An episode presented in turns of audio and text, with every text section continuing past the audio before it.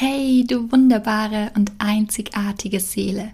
So schön, dass du da bist zu einer neuen Folge hier bei Schoßgeflüster von Frau zu Frau. Dein Podcast für Zyklus, Hormone und Mindset.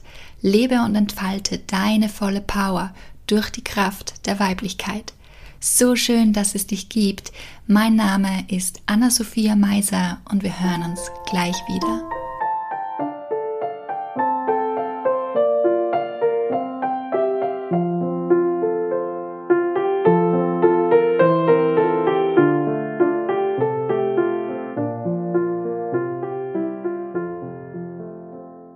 Tut mir so leid, mit welchen Augen ich dich früher gesehen habe.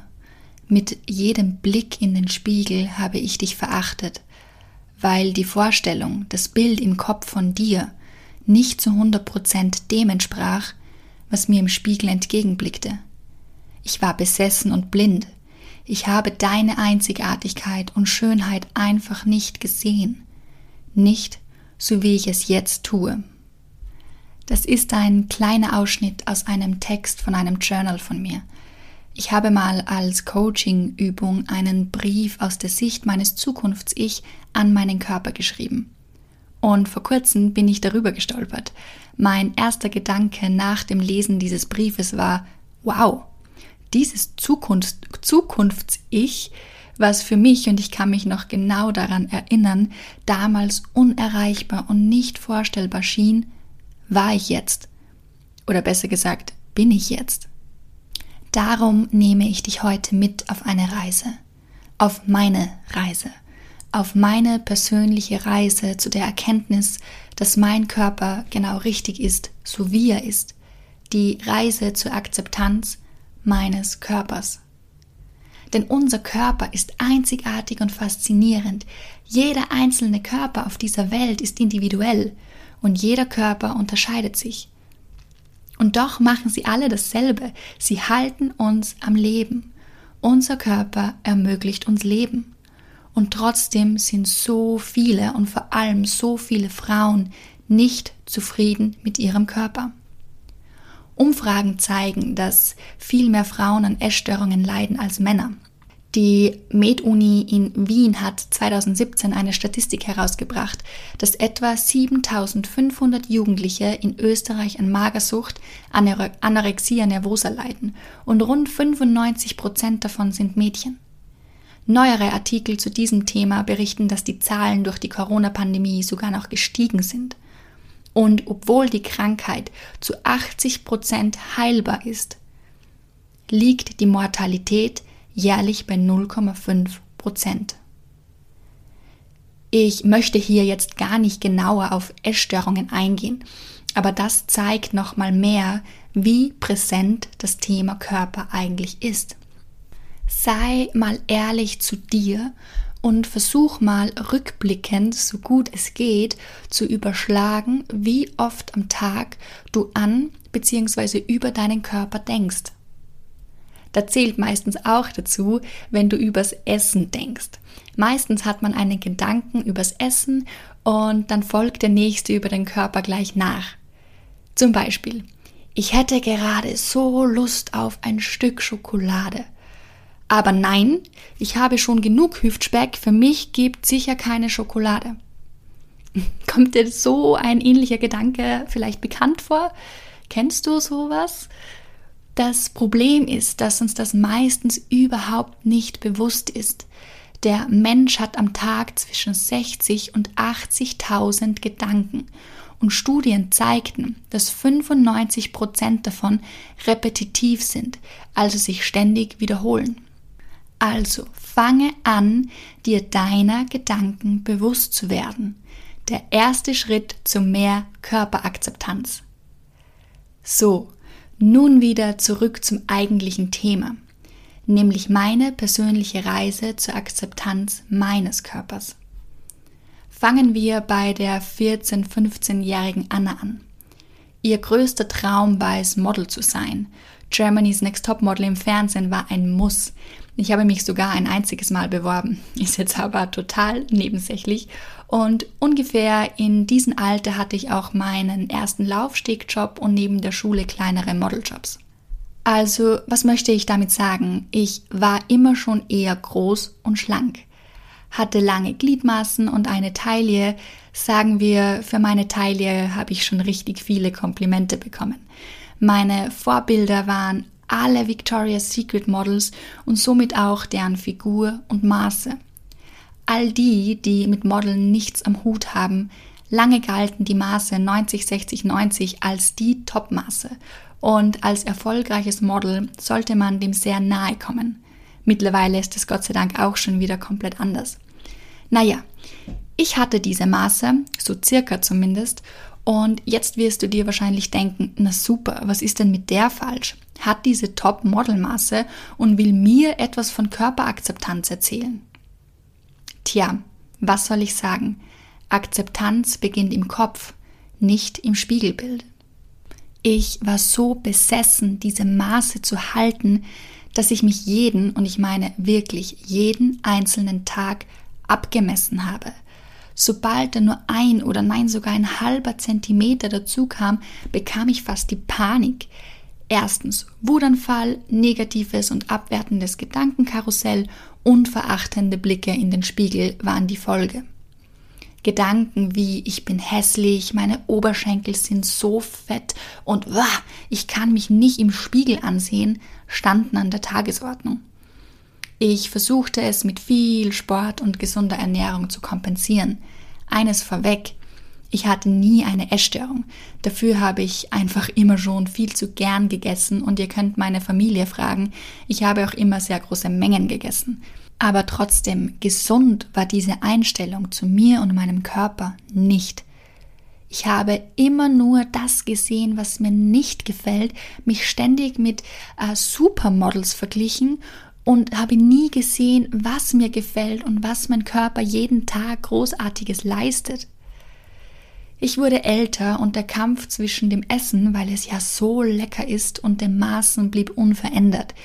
Im Nachhinein betrachtet machte ich mir innerlich so einen Druck und war so hart zu mir selbst, einfach unglaublich, also von Selbstliebe weit entfernt. Naja, und mit diesem negativen Umgang kamen auch die ersten körperlichen Symptome. Ständig Halsschmerzen, Blasenentzündungen kann ich überhaupt nicht mehr zählen, weil es so viele waren, bis zu einer gewaltigen hormonellen Dysbalance mit circa 21. Ich glaube stark daran, dass unser Körper mit uns kommuniziert. Nur haben die meisten von uns verlernt, dies wahrzunehmen und vor allem danach zu handeln. Umso weniger man darauf hört, umso lauter beginnt der Körper zu schreien, in Form von körperlichen Beschwerden und Krankheiten genauso mein Körper. Erst als ich körperlich und psychisch durch diese Hormonstörung am Boden war, wachte ich langsam auf. Eigentlich traurig.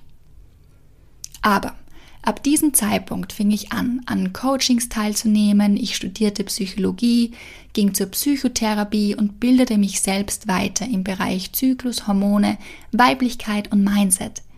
Ich kam das erste Mal so richtig mit der Persönlichkeitsentwicklung in Berührung. Ich fing an, so vielen alten Scheiß aufzuarbeiten, stärkte mein Selbstbewusstsein, also das Bewusstsein über mich selbst, änderte meinen Fokus und inneren Dialog und so auch meine Beziehung zu meinem Körper. Das klingt jetzt vielleicht alles sehr easy, aber das war ein Prozess über Jahre mit vielen, ganz, ganz vielen Tiefs.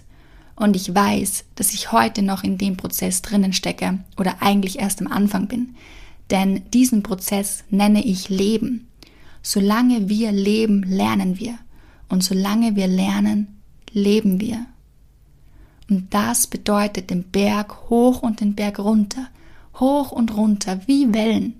Und zu glauben, wenn ich diese 10 Kilo endlich abgenommen habe oder diesen Traumpartner gefunden habe oder diese bestimmte Menge Geld am Konto habe, dann bin ich glücklich und zufrieden, ist einfach nur Bullshit. Sorry für diesen Ausdruck. Es geht um die Beziehung zu dir selbst um die vollkommene Akzeptanz deines Seins, so wie du bist, mit deinem einzigartigen Körper, den du für dein Leben auf der Erde zur Verfügung hast. Nichts im Außen kann dir das geben. Der Gamechanger in Bezug auf meine Beziehung mit meinem Körper war die Erkenntnis der Dankbarkeit. Dankbarkeit dafür, dass ich gehen kann, dass mein Herz rund um die Uhr schlägt, dass ich sehen, hören, riechen und sprechen kann, dass ich fühlen kann, dass ich tanzen kann, dass ich essen kann. All die schönen Erfahrungen, die du schon in deinem Leben machen durftest, hast du deinem Körper zu verdanken. Spüre in diese Energie mal hinein. Lass dir diese Sätze und dieses Gefühl mal auf der Zunge zergehen. Am Anfang habe ich mir diese Gedanken jeden Tag am Morgen bewusst hergeholt. Ich bin jeden Tag in diese Dankbarkeit für meinen Körper gegangen und in das Gefühl, was mir dadurch alles möglich ist. Und es hat sich so vieles verändert. Vor allem bin ich einfach okay mit mir. Auch wenn ich mal einen dicken Blähbauch habe, bin ich okay damit. Oder wenn ich mal mit Junkfood gesündigt habe, bin ich okay damit. Ich achte und schätze meinen Körper wert und eins kann ich dir sagen, das ist 101. Und genau deshalb soll das jetzt auch nicht heißen, nur Fastfood zu essen und keine Bewegung mehr zu machen, weil die Anna hat gesagt, dass es ja eigentlich nur um ein Mindset geht. Der springende Punkt ist, wenn du dich und deinen Körper achtest, dann möchtest du auf einmal gar nicht mehr so oft zur Schokolade greifen. Das ist meistens sowieso nur Kompensation. Oder das Sportprogramm schon wieder skippen. Denke mal an einen Menschen, der dir besonders wichtig ist und den du vollkommen achtest, liebst und respektierst. Denkst du gerade an diesen Menschen? Würdest du demjenigen absichtlich etwas Schlechtes tun? Nö, oder? Und genauso ist es auch mit deinem Körper.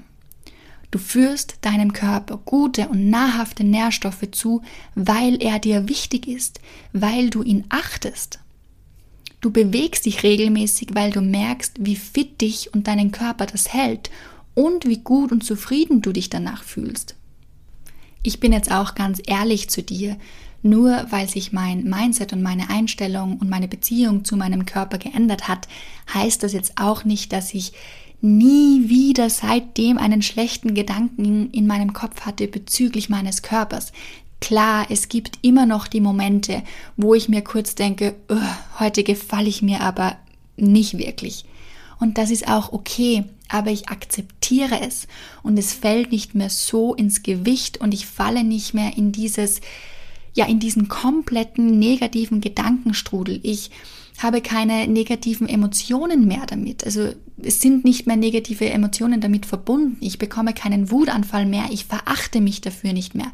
Es ist halt dann nur noch ein negativer Gedanke, der mir bewusst ist und der dann wie eine Wolke einfach wieder weiterzieht. Und das war's. Abschließend kann ich noch von mir selbst berichten. Die Angst, ja nicht zuzunehmen, die ich immer hatte, war völlig unberechtigt. Denn seit dieser innere Druck und Stress, den ich mir immer selbst gemacht habe, weg ist, bin ich sogar noch näher an den Modelmaßen dran als jemals zuvor. Und das ohne Wutausbrüche, Schuldgefühle und verachtenden Blicken im Spiegel. Ganz im Gegenteil, die Maße sind mir mittlerweile so egal. Mir ist es wichtig, dass mein Körper gesund ist und dass ich mich wohl in meiner Haut fühle. Und genau das wünsche ich dir auch. Und ich bin mir ziemlich sicher, wenn dir dieser innere Druck in Bezug auf deinen Körper bekannt vorkommt, sobald du es schaffst, diesen Druck loszulassen, denn Druck erzeugt immer Gegendruck, dann wird dein Zielgewicht viel schneller und leichter auf der Waage zu sehen sein, als du denkst. Danke fürs Zuhören. Ich freue mich über Feedback und Bewertungen. Wenn du mehr über Zyklus, Hormone und Mindset erfahren möchtest, dann schau doch super gerne auf meiner Insta-Seite vorbei unter nature.off.woman unterstrich Anna Meiser. Ich wünsche dir noch einen wunderschönen Tag. Alles Liebe, alles Gute. Deine Anna.